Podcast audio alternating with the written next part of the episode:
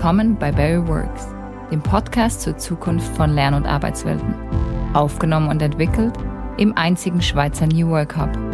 In unserer ersten Folge zu Gast Raphael Gilgen, Trend Scout bei Vitra. Und hier kommt euer Host, Yannick Müller, Innovation Scout bei Barry. Auf geht's zu Folge Nummer 1. Hi Rafa, schön, dass du da bist. Wie geht's dir? Hi Janik. Ja, schön, dass ich bei Barry sein kann. Mir geht's gut. Ich hatte, ich war das erste Mal jetzt live äh, bei On, in der neuen äh, Headquarter. Das Begrifflichkeit passt das gar nicht. Echt guter Ort geworden und habe da drei Stunden verbracht heute Morgen. Ja, und wirkt noch immer nach. So hatte zumindest einen guten Start in den Mittwoch. Sehr schön. Heute nehmen wir die erste Folge auf unseres Podcasts Barry Works. Ich fühle mich geehrt. Genau, umso mehr freut es mich, dass ich äh, die erste Folge mit dir aufnehmen kann. Unsere da Wege passt kreuzen. auch die, ähm, dieser Satz. Allem Anfang wohnt ein Zauber inne. ja, unsere Wege kreuzen uns ja schon ein paar Jahre und umso mehr freut es mich, dass wir das jetzt gemeinsam heute machen dürfen. Du bist Trendscout Future of Work, Live and Learn beim Designmöbelhersteller Vitra. Stell dich doch mal kurz vor und was ist deine Aufgabe? Ja, hallo, mein Name ist Raphael Gegen, bin 53 Jahre alt, ein Kind, zwei Kulturen, habe eine spanische Mutter, deutschen Vater. Das hilft einem, die Welt zu verstehen, egal wo man gerade ist. Die Aufgabe bei Vitra ist jetzt bald neun Jahre alt. Habe ich mal Schreiner gelernt und Kaufmann und nach, glaube ich, das waren dann ähm, so gute 28 Berufsjahre, kam ich dann zu, ja, schon einem Traumjob. Vitra hat das, was ich nicht tue, immer getan. Immer den, immer das Hier und Jetzt hinterfragt immer einen Ausblick gehalten in die Zukunft und was ein veränderter Kontext einer anderen Zeit wohl für die Welt der Arbeit bedeutet. Ja, und heute mache ich das. So, jetzt bald im neunten Jahr, am 1. Dezember. Und es ist verdammt viel passiert, wenn ich jetzt zurückschaue. Spannend. Zu Beginn habe ich drei Entweder-Oder-Fragen vorbereitet, dass die ZuhörerInnen sich nochmal ein bisschen ja. Äh, ja, vielleicht besser kennenlernen. Wichtig dabei ist einfach, zu antworten, ohne groß nachzudenken. Ja, kannst du haben bei mir. Bist du ready? Ja.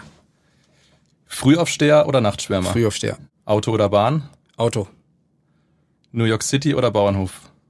Bauernhof. das muss man vielleicht nochmal kurz erklären, wieso ich die Frage stelle. Ähm, wo wohnst denn du? Ja, zuletzt äh, hat einer gesagt, der Zukunftsbauer. Also ich wohne sehr beschaulich, zurückgezogen auf einem kleinen Hof am Fuß des Bayerischen Waldes. Ich bin kein Bauer weil ich das gar nicht kann, was ein Bauer kann. Äh, Wäre ich gern Bauer? Ja, könnte ich mir auch gut vorstellen. Das andere zu tun, aber wie gesagt, ich lebe halt am Land, kleinen Hof und wenn man so einen Hof hat, dann gibt's immer was zu tun. Man lebt da im Zyklus der Natur. Äh, wie jetzt im Herbst machst du alles fertig für den Winter. Äh, bei uns leben auch Tiere, Ponys, Pferde, Hunde, Katzen, was man halt so hat. Und ich schätze das sehr. Nichtsdestotrotz war ich auch froh, dass dies Jahr wieder New York war oder in Boston oder in Tokio oder in Seoul. Aber ich könnte da gar nicht wohnen. Der ja. Zug ist jetzt abgefahren. Ja. ja, Rafa, ich kenne niemanden, der sich schon so lange und so intensiv mit der Zukunft der Arbeit beschäftigt. Und von dir stammt auch die These, das Büro hat das Monopol auf Arbeit verloren. Wie meinst du das? Also ich muss das korrigieren. Das, die, diesen Satz hat gesagt Christian Scheier, seines Zeichens äh, VP Real Estate bei Adidas. Christian und ich, Christian war einer der ersten Protagonisten auf den Learning Journeys bei Vitra 2015. Und im ersten Jahr der Pandemie hatte ich Kurzarbeit und habe mit vielen Leuten immer telefoniert regelmäßig. Und da hat Christian diesen Satz gesagt, ja, Raphael, das Büro hat das Monopol auf Arbeit verloren. Und äh, das ist jetzt eine neue Realität. Und damit meint er natürlich, dass in der physischen Arbeit wir auf einmal die Auswahl hatten. Bewirkt durch die Pandemie, weil wir konnten ja nicht in unseren Arbeitsort zurückgehen. Ähm, ich finde aber, dass der, der größte, der größte Tipping Point oder fast wie so ein Komet, der in die Erde eingeschlagen ist, ist der Moment gewesen, wie wir 85 Prozent unserer physischen Transaktionen, also Gespräche mit Freunden, mit Kunden, mit Kollegen, Kollegen, mit Familie oder Kindern in die virtuelle Welt verschoben haben. Also wie wir nur noch durch Kameras miteinander geredet haben. Und das, glaube ich, ist ein, das wird meine Gesellschaft als so ein Wendepunkt eingehen, der was auch immer bewirkt, kann man jetzt noch gar nicht sagen, weil das ist ja erst zwei Jahre her. Aber ich glaube, das ist der Wendepunkt und der betrifft natürlich auch den alten Ort der Arbeit, das Büro. Aber glaubst du, der physische Ort bleibt auch zukünftig relevant oder was findet dort statt? Also das eine ist wir mal, dass wir zu lernen, zu akzeptieren. Es gibt äh, physische Realitäten, neue physische Realitäten, also neue Orte der Arbeit. Das fängt zu Hause an und hört wie jetzt hier in der Nachbarschaft bei On auf oder bei euch. Aber es gibt auch ähm, virtuelle Realitäten, wo wir im Prinzip ähm, per Video oder Augmented Reality oder wie auch immer miteinander agieren. Und in diesem Spannungsfeld findet Arbeit statt. Braucht's diese physischen Gebäude? Natürlich gibt's die. Es gibt ja äh, gute Beispiele aus der jüngeren Vergangenheit.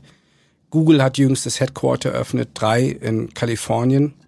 Die Kollegen von On, wo ich gerade war, ein Royal College of Art, einer der besten Kreativuniversitäten der Welt, ähm, hat das neue Gebäude von Herzog Dumeron eröffnet. Äh, ein Schweizer Gründer, Merantix, hat letztes Jahr in Berlin seine, sein Haus bezogen, den AI Campus. Ich war vor zwei Wochen da. Die Bude war rappelvoll. Und ja. äh, das wird nicht das letzte bleiben, der letzte AI Campus in Europa. Ja, also auf die Frage natürlich hat dieser auch noch Bedeutung, aber das ist mit Sicherheit anders. Ja, bezogen auf das rappelvoll ähm, wäre auch meine nächste Frage abgezielt gewesen. Und zwar, ich weiß nicht, wie du das wahrnimmst, aber nachdem die Lockdowns überall auf der Welt äh, weitestgehend aufgehoben worden waren, hatten die Leute eine unglaubliche Sehnsucht nach Reisen, kulturellen Veranstaltungen, Events, die Oma besuchen, whatever und am Strich überall sein, außer zu Hause. Gegensätzlich zu diesem Umstand blieben die Büros aber in vielen Unternehmen leer. Wie kann man sich das erklären? Okay, dazu gehen wir mal einen Schritt zurück. Die meisten Bürogebäude auf dieser Welt sind Finanzprodukte, sagte einst mal Julia Erdmann in einer Shark Tank Session bei einem großen geschlossenen Immobilienfonds, den ich organisiert habe. Und damit meinte sie, dass diese Produkte gebaut worden sind, ursächlich im äh, Zweck, dass man damit Geld verdient. Also eine Art Anlageform oder Assetklasse. Darin arbeiten oder wohnen zufällig Menschen. Mhm. So, das ist jetzt der zweite Teil der Geschichte. Aber die sind jetzt nicht unbedingt für uns Menschen gebaut worden. Und ähm, die meisten der Bürogebäude haben ja fast noch ähm, terroristische Züge. Ähm, wie die Leute nach der Pandemie erstmal wieder reingegangen sind, haben die gedacht, die machen eine Zeitreise. Und denen war klar, mit der Autorität, die die in der Pandemie bekommen haben und dem Souverän, nee. Also wenn das so gut von zu Hause geklappt hat, dann ist das jetzt nicht die Lösung. Ob es was anderes ist? Fragezeichen. Aber das ist es jetzt nicht. Und jetzt bekommt genau dieses Durchschnittsbüro oder dieses Büro, was im Prinzip äh, die Gesetzesnorm erfüllt, ähm, davon wenden sich die Menschen ab, weil die sich dafür keine 35 oder 40 Minuten im Zug oder aufs Fahrrad oder ins Auto setzen. Was ich verstehe, weil die Menschen auf einmal souverän haben. Was die Situation natürlich gerade stärkt, ist, wir haben auf der ganzen Welt einen Mangel an Menschen, die arbeiten, egal ob das Servicekräfte sind, ob das Menschen in der Fabrik sind, Menschen in Büros, gerade auf der ganzen Welt spiegelt sich das ab. Und dass natürlich Unternehmen ängstlich sind mit jeder Art der Bevormundung. Ihr müsst jetzt oder ihr kommt sofort. So. Du hast vorgesagt, äh, Durchschnittsbüro. Beschreib das mal in Bildern für unsere ZuhörerInnen. Was meinst du damit? Ja, lebensbejahend grau, mit einer Aneinanderreihung von Schreibtischen und Drehstühlen. Vielleicht dazwischendurch ein bisschen was aufgelockert. Aber Etagen, in denen man Menschen unterbringt, dass die die meiste Zeit des Tages vor einer schwarzen Maschine sitzen. Einverstanden. Aber, okay, es ist ja nicht so, dass der Gehirn so super schlau ist. Das war ja meiner Zeit geschuldet, in der Routinearbeiten das Wesen der Arbeit bestimmt haben. Und das ändert sich ja auch. Also es kommen natürlich jetzt viele Sachen ineinander, die dann bei den Menschen zu dieser Erkenntnis führen, da muss du nicht mehr jeden Tag hingehen. Mhm. Ja, als nächstes würde ich gerne das Thema Arbeit losgelöst vom physischen Raum mit dir betrachten. Was sind Themen, die durch Corona beschleunigt worden sind?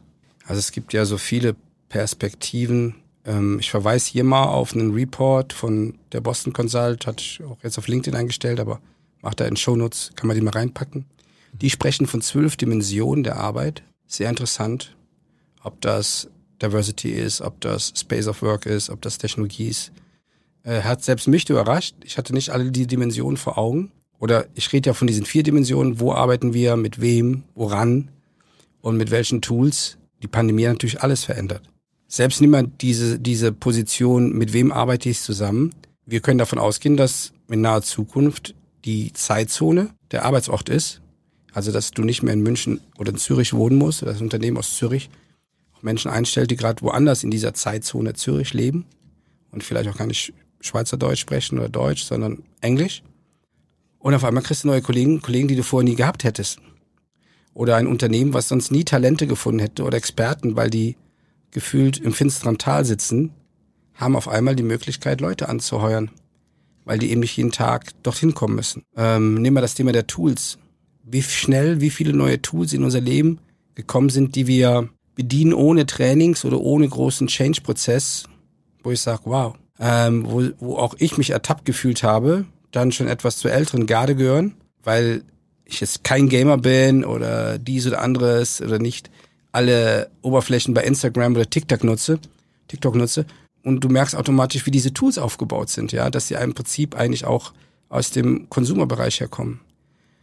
Nehmen wir den Inhalt der Arbeit. Die, die Corona-Pandemie hat ja auch freigelegt, dass die Art und Weise, wie wir Globalisierung gedacht haben, dass die nicht wirklich funktioniert hat, dass man quasi Wertschöpfung darauf aufbaut, dass man in fernen Ländern billig Leute beschäftigt oder sich halt mit äh, sehr günstiger Energie eindeckt. Und damit wird auch das Wesen, woran arbeiten wir in naher Zukunft, mit Sicherheit mit der zweiten Hälfte dieses Jahrzehnts ein anderes sein. Da gibt es ja auch Studien zu, die sagen, dass wir jeden zweiten Schweizer Franken oder Euro oder Dollar mit Produkten oder Services verdienen, die es heute noch nicht gibt. Und jetzt überlegt erstmal, das alles hat im Prinzip die Pandemie nicht über Nacht, aber zumindest mal losgelöst. Bewundere ich auch die Unternehmerinnen und Unternehmer oder die Manager in verantwortlichen Positionen, wie die mit dem Thema umgehen und das Schiff steuern. Hast du da ein Praxisbeispiel, wer das besonders gut macht oder eine spannende Geschichte dazu? Boah, so ein Praxisbeispiel oder etwas, was mich, ja, es gibt ja so unterschiedliche, also ich glaube, es gibt jetzt nicht dieses eine super Beispiel. Also was mir in, in Augen, also das eine war, dass Bertelsmann hat eine eigene University dann aufgemacht, auf Initiative, glaube ich, von Mitarbeiterinnen und Mitarbeiter aber die dann nicht nur businessrelevante Themen angeboten haben als Unterrichtsklasse, sondern auch andere Themen. Also ich sag jetzt mal, kann man Tee selber machen. Also ich nenne das jetzt einfach mal so. Es könnte jetzt was auch immer sein oder klassische Musik, I don't know. Ich glaube, die hatten irgendwie über 60 oder 70 Kurse und in einer dreistelligen Zahl Kursleiter und die Kurse waren alle besucht. Als ein Beispiel. Hier bei uns, Nora Fehlbaum hat mit der, also unsere CEO, sprich Familie, wir sind ja Familienunternehmen, als ähm, hat mit Beginn der Pandemie wöchentlich zu uns gesprochen. Das hat sie vorher nie gemacht. Hätte es das gebraucht? Ich hätte ja gar nicht gewusst, was es ist, wenn es, also wir wussten ja nicht, mhm. was es bringt. Heute, ich glaube, es ist auf 14 Tage oder so ein Drei-Wochen-Rhythmus. Ja, und dann entdeckst du die Firma nochmal ganz anders. Und es gab natürlich auch eine Vielzahl initiativer Projekte von, von Teams in Unternehmen, die auf einmal Dinge angenommen haben, die gewuppt. Die werden sonst nie ins Leben gerufen worden. Sind denn da, Themen auch da draußen oder Themenkomplexe, auf die du gestoßen bist, die heute noch gar nicht so groß sind und noch gar nicht so eine große Relevanz haben, aber schon bald sehr groß werden könnten? Denken wir ja, ja, an klar. Metaverse oder ja. ähnliche Themen. Also ich sag mal zwei. Das eine ist, nochmal zurückzukommen, auch den Report teilen wir. Äh, der ist von McKinsey zum Thema, die gehen davon aus, oder auch könnt ihr jetzt andere teilen, dass wir mit der zweiten Hälfte dieses Jahrzehnts quasi mit jeden zweiten Schweizer Franken mit Produkten verdienen, die es heute noch nicht gibt oder Services bedeutet. Building New Business oder Geschäftsmodelle in Frage stellen, neu erfinden, bedeutet, du innovierst viel mehr, als du dir vorstellen kannst. Und auf einmal ist die Innovation oder die Transformation der Firma die Agenda aller, aller und ist nicht mehr abdelegierbar. Also du kannst das jetzt nicht an deine Strategieabteilung oder an dein R&D-Team abdelegieren, weil es alle betrifft. Finde ich ein massives Thema. Ähm, und das bringt auch diese große Agilitätswelle jetzt in den Unternehmen mit sich. Es gibt ja Mittelständler und DAX-Konzerne oder bei euch in der Schweizer börsennotierte Unternehmen, die komplette Etagen, sieben, acht, zehn, zwölf, auf agiles Arbeiten umstellen.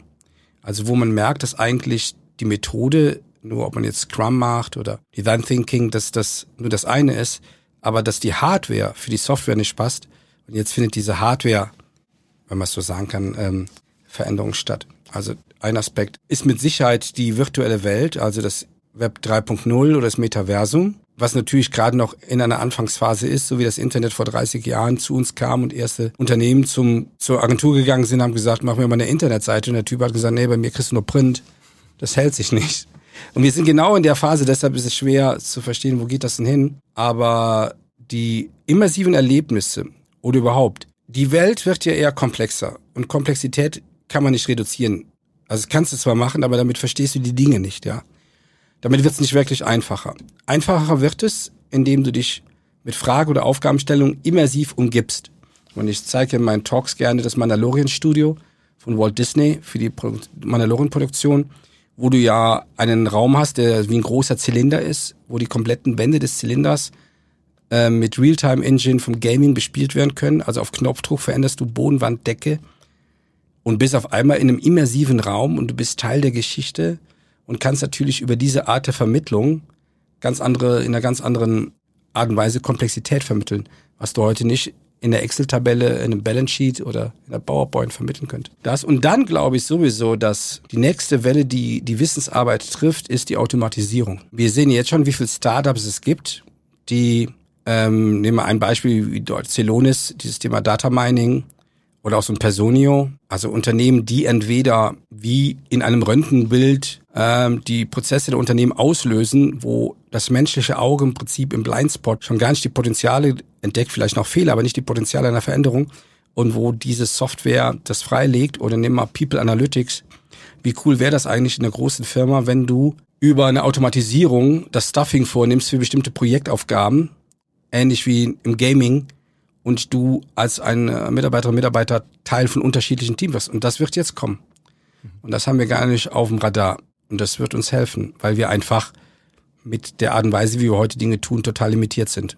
Ich fände auch einen internationalen Blick vielleicht spannend. Du warst ja dieses Jahr, glaube ich, auch schon wieder auf Reisen. San Francisco zu Beginn des Jahres, meine ich, New York City, Korea. Habe ich mal so vage verfolgt. Was waren denn da so Impulse, die du von dort mitgenommen hast? Und wie sieht dort die Welt aus, auch nach Corona? Ja, okay, das sind ja so eine, wenn man so ähm, Shots machen würde. In San Francisco war morgens um neun Uhr die Market Street leer. Die haben aktuell auch einen Leerstand von 30 Prozent vom Real Estate im Financial District. Da merkst du einfach, dass dieses Modell der Wirtschaft oder auch dieses Modell Real Estate zu denken am Ende eines Zyklus ist. Als ein Spot.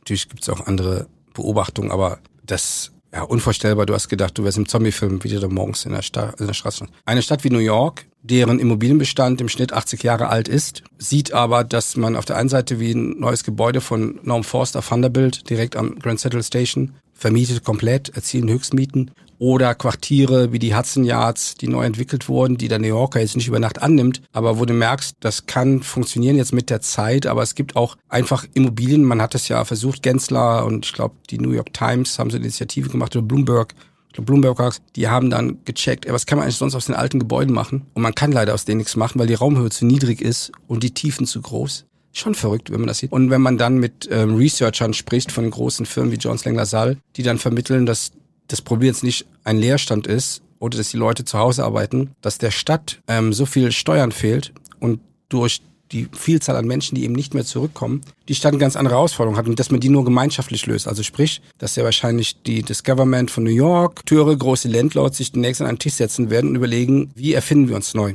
Asien ganz andere Nummer. Die Büros in Korea sind voll. Da ist auch ein ganz anderes Verständnis. Heißt ja nicht, dass ich es gut oder schlecht finde, ist mir komplett wertfrei. Also die Büros sind voll, weil nochmal ein ganz anderes Verständnis von Hierarchie gibt. Wir waren bei dem LG, der eine Million Quadratmeter R&D Center hat. Eine Million Quadratmeter R&D Center. Und dann überlegst du ja, Junge, was passiert da? Und, und klar, wenn du aber siehst, woran die tüfteln, ähm, auch hier interessant, ganz anderer Zugang, die sind ja technologieoffen. Also angenommen, so als Autobauer denkst du immer an Autos, die denken erstmal nur an Möglichkeiten. Die denken nicht in Portfolios, also in Produkten, die denken eher an Anwendungen und Möglichkeiten sind technologieoffen, setzen das um. Und jetzt wird's interessant, das konntest du auch in Japan sehen, bei Sony oder bei einem Toyota oder bei einem Toshiba. Durch diese Technologieoffenheit haben die natürlich ein hohes Grundwissen in den verschiedensten Zukunftstechnologien. Und in dieser Kombinatorik, also man spricht auch von dieser Transversalität der Technologien, entstehen vollkommen neue Produkte. In Europa kenne ich da jetzt nicht kein großes Beispiel, ehrlich gesagt. Und ähm, wir waren ja bei einer Company in äh, Korea, Naver heißen die, also äh, Nordpol Anton, Vogel, Emil Richard. Kann man auch googeln, die haben ein neues Gebäude, wo auf in etwa acht oder zehn Leuten ein Roboter kommt. Service-Roboter. Das Interessante ist, du gehst von einem Head, von dem alten Headquarter, gut designt, könnte so EMP sein, war das ja wahrscheinlich nicht, ähm, in das neue Headquarter und du denkst, mh, hm, irgendwas anderes. Und dann denkst du, klar, ihr könnt so einen Bond-Movie drehen Und dann siehst du auf einmal die Batterie an Roboters da geparkt und dann steht da so auf dem Boden äh, geklebt oder gemalt, Robots Only. Die haben auch eigene Fahrstühle.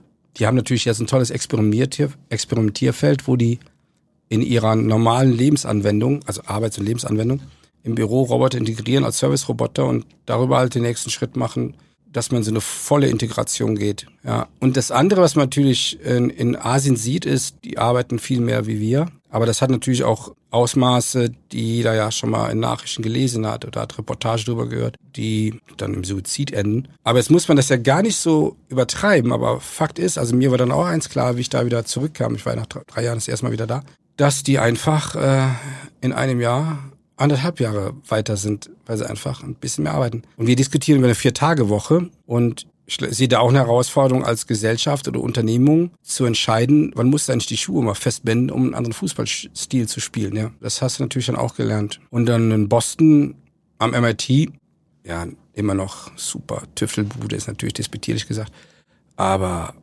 komplett beeindruckend, ähm, woran die Arbeit immer noch State of Mind, also wo du merkst, dass es diese Idea Cities gibt, Orte gibt, wo so viele kluge Köpfe einfach zusammenkommen und dass das einfach das nochmal extra, dass das nochmal beschleunigt, ja. Dass jeder kluge Kopf, der da reinkommt, einfach diese Masse, kritische Masse noch stärker macht. Das hat dann so eine Anziehungskraft hat dann schon einen nachdenklich gestimmt. Schau, er ist ähm, mit dem Zug von Narita vom Flughafen in die Stadt nach Tokio rein und der Wirtschaftsraum, Ballungsraum Tokio Yokohama hat mittlerweile 30 Millionen Menschen und liest dann Spiegel Online, dass in Berlin gerade 200 Ampeln ausgefallen sind. So, dann, ja. ähm, dann merkst du erst, gibt es noch ein paar andere Baustellen, die wir auch lösen müssen. Absolut. Ja, ich glaube, äh, die ZuhörerInnen geht's äh, wahrscheinlich ähnlich wie mir. Es ist natürlich super schwere Bretter, die wir da gerade bohren, logischerweise. Und der eine oder andere hat da sicherlich gerade ein paar Fragezeichen über dem Kopf. Und ich würde mal behaupten, der Mensch per se möchte natürlich immer schnelle Antworten auf komplexe Fragen. Finden wir denn überhaupt noch schnelle Antworten auf, auf all diese Themen, die du da gerade beschrieben hast? Also nein. Was man nicht unterschätzen sollte, an, angenommen wir betrachten Europa.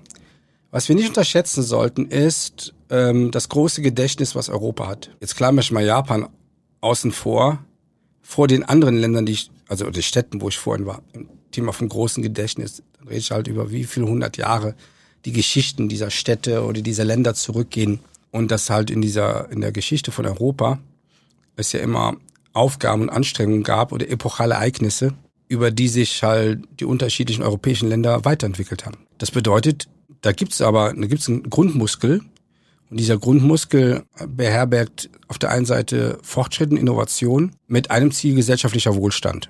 Ich glaube, dass dieser Grundmuskel per se da ist. Der ist jetzt nicht verschwunden über Nacht. Der ist halt nicht trainiert. Jetzt wird's, ähm, jetzt wird's spannend. Was uns so schwer fällt, ist, dass wir die Sprache, die wir eigentlich, Sprache, die Techniken, die wir können, können müssten, oder die es erfordert, um in dieser neuen Zeit zu bestehen, dass das nicht unsere ist. Das ist auf der einen Seite das Daten, verstehen, Daten ähm, irgendwie zu entnehmen. Erstens, also dass wir Daten ernten, dass du dann Daten lesen und deuten, also diesen Insight, diese Insights, dass du da aus Impacts ableiten kannst und dass du Daten auch mal so, so siehst. Ähm, ich habe heute einen Podcast gehört von Hey, dann da besprach, ähm, ach, komm gerade nicht auf den den Gesprächspartner vom Käse, der sagte, hey, schau mal, wir haben den Buchdruck erfunden und der hat alles verändert. Und die Power haben die Daten eigentlich auch, aber was wir machen, wir regulieren das bis zur Bewusstlosigkeit. Das zweite ist das Thema ähm, Technologie. Wir haben kein gutes oder gesundes Verhältnis zur Technologie per se. Da habe ich mal die Miriam Meckel gehört aus Deutschland, die auch ja in St. Gallen studiert hat oder auch, ich glaube, eine Lehrschule hatte, die das damit deutete, zumindest in Deutschland, aus dieser Phase der Romantik. Ähm, nein, ich lasse mir kein Impfer spritzen oder nein, Technik ist erstmal, es braucht's nicht. Hey, das sind immer Werkzeuge. Ich habe mal Schreiner gelernt ähm, und habe das schätzen gelernt, dass mein Chef jeden Tag, also unser Boss hatte immer die besten Werkzeuge. Wir hatten die besten Maschinen, wir hatten einen richtigen Spritzraum, da wurden nicht irgendwie rumge bastelt, ja. Also das zweite ist das Thema, diese Offenheit zu Technologien, die zu nutzen. Und das dritte, und da muss man sich nur an die Geschichten der Großmütter und Großväter erinnern, Geschichte wiederholen.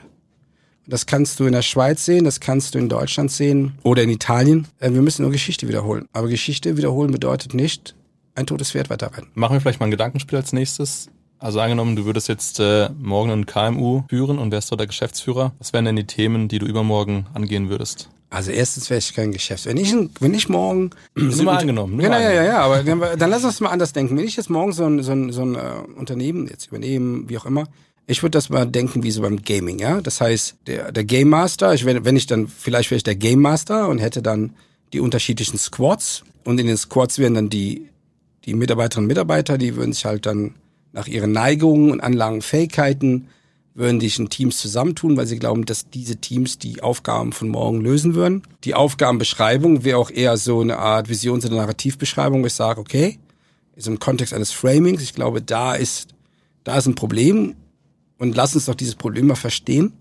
und richtig framen nach dieser, nach dem Verstehen dieses Problems. Lass uns dann mal überlegen, wo ist ein Sweet Spot, der nicht wirklich besetzt ist und hat dieser Sweet Spot das Potenzial, dass daraus ein Geschäftsmodell wird. Oder dass wir mit den Anlagenfähigkeiten, die das Unternehmen hat, dass wir diesen Sweet Spot besetzen können. Ähnlich wie ein Rügenwalder Mühle, der mal Wurst- und Fleischwaren hergestellt hat, heute Marktführer ist in Zentraleuropa für Fleischersatzprodukte. Ja. Also Thema wäre bei dir erstmal so das, das Führungsthema, dass du den Leuten maximal. Eine echte agile Organisation machen, genau, wo auch jeder Entscheidung treffen kann, die jetzt nicht irgendwie am Flaschenhals eines Chefs hängen. Und es geht dann auch Genau, um diese soziokratische, holokratische Geschichte. Oder hast du da andere Vorstellungen aus dem Gaming raus? Ja, es wird, also, ich sag mal eins, dass du dieses, dieses Holocracy, ich, ich bin ja auch keiner, der, der immer nur auf einer Methode oder auf ein, ein Ding rumreitet. Ich bin ja immer einer, der kombiniert.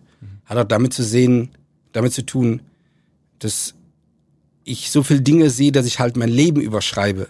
Also mein Berufsleben. Es wird ja permanent überschrieben. Ja. Also es gibt ja ein Beispiel. Wir haben die ersten Texte seinerzeit die Chrissy Moore, meine Kollegin bei Vitra, und ich zum Thema agiles Arbeiten geschrieben, 2015, da hieß das Garage Spirit. Da haben wir die ersten Texte darüber geschrieben, die sich dezidiert mit diesem Thema befassen. Vitra brachte dann, Vitra brachte 2014 Hack raus. Ich hatte 2014 das erste Mal meine USA-Reise. Ähm, seinerzeit war ich im Silicon Valley und habe mir halt die Unternehmen angeschaut. Da haben wir das halt auf die Tapete gebracht. Was ich damit sagen will, ist, dass die, du, du kannst ja heute Vorboten einer Zeit auslesen, ja. Ich habe noch eine letzte Frage. Die ganze Diskussion zu New Work wird ja heute mehrheitlich mit dem Büro oder ganz generell mit Wissensarbeit in Verbindung gebracht. Ich weiß ja, du hast vor vielen Jahren mal eine Schreinerausbildung gemacht und ich hatte kürzlich einen spannenden Austausch mit einer großen Schreinerei in St. Gallen. Dabei haben wir dann eben auch über die Zukunft der Arbeit gesprochen. Deswegen würde ich dich gerne fragen, wie aus deiner Sicht ein Handwerksbetrieb den MitarbeiterInnen überhaupt eine neue Art über Arbeit nachzudenken ermöglichen könnte. Wie ist deine Meinung dazu? Also ich glaube, mit einer Sache sollten wir aufräumen. Es kann, oder mir fehlt die Vorstellungskraft, dass jeder Mensch beruflich das machen kann, was er will. Da fehlt mir schon mal die Vorstellungskraft zu. Ich habe mit äh, vor 36 Jahren mal Schreiner gelernt, 86. Ja, das war dann, das war für den Moment die richtige Entscheidung. War das mein Traumberuf? Weiß ich nicht, der wäre wahrscheinlich zu der Zeit Förster gewesen, aber der war einfach zu weit weg. Aber hat mir, haben mir die fünf Jahre als Schreiner geschadet? Ja, 0,0 haben mir die geschadet. Natürlich nicht. Und jetzt, und was war da? Weil, sag mal, was ich da to total geschätzt hat, das war ein Familienbetrieb, gibt's heute noch. Die, das basierte auf äh, unternehmerischer Fürsorge, fast familiäre Fürsorge, kann man sagen. Wir waren dann vielleicht 25, 30 Mann mit allen Kollegen, Kollegen, die da waren in, in dem Betrieb. Ähm, wir hatten damals schon ein total starkes Kollektiv, also eine starke Gemeinschaft, wie du heute sagen würdest, vielleicht eine Bürogemeinschaft. Weil man hat sich gebraucht. Ähm, hat schon mit der Schwere der Arbeit zu tun, aber auch, ähm, es konnte nicht jeder der Experte für dies und das sein. Wir standen für was ein, das war Qualität und auch eine, war eine moderne Schreinerei. Ähm, damit auch so eine Art Offenheit, hatte ich vorhin erzählt, es kamen immer diese Maschinen rein, diese neuen. So.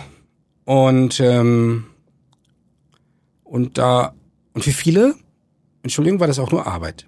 Die haben das gemacht. Dann hatten die Feierabend, sind nach Haus gegangen und dann hat der Tag eine andere Wendung gehabt.